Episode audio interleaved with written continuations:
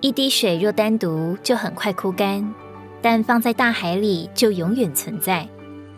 亲爱的，我们个人都会失败，但是只要连于身体，就必蒙恩。你我的经历岂不都是这样吗？我们的软弱不可怕，我们的失败不可怕，我们孤立了就可怕。我们要看见，没有一个神的儿女是孤立的，无论他多属灵，无论他多高。无论他多属天，无论他多超越，无论他多丰富，无论他在主面前有多深的经历，他还是需要连于身体。何时一个基督徒单独了，不肯见弟兄姊妹了，就很容易成为撒旦的猎物，这是很危险的。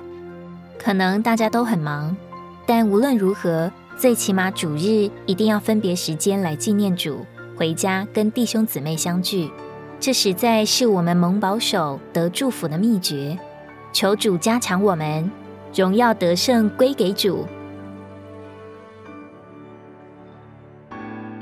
如果你喜欢我们的影片，欢迎在下方留言、按赞，并将影片分享出去哦。天天取用活水库，让你生活不虚度。我们下次见。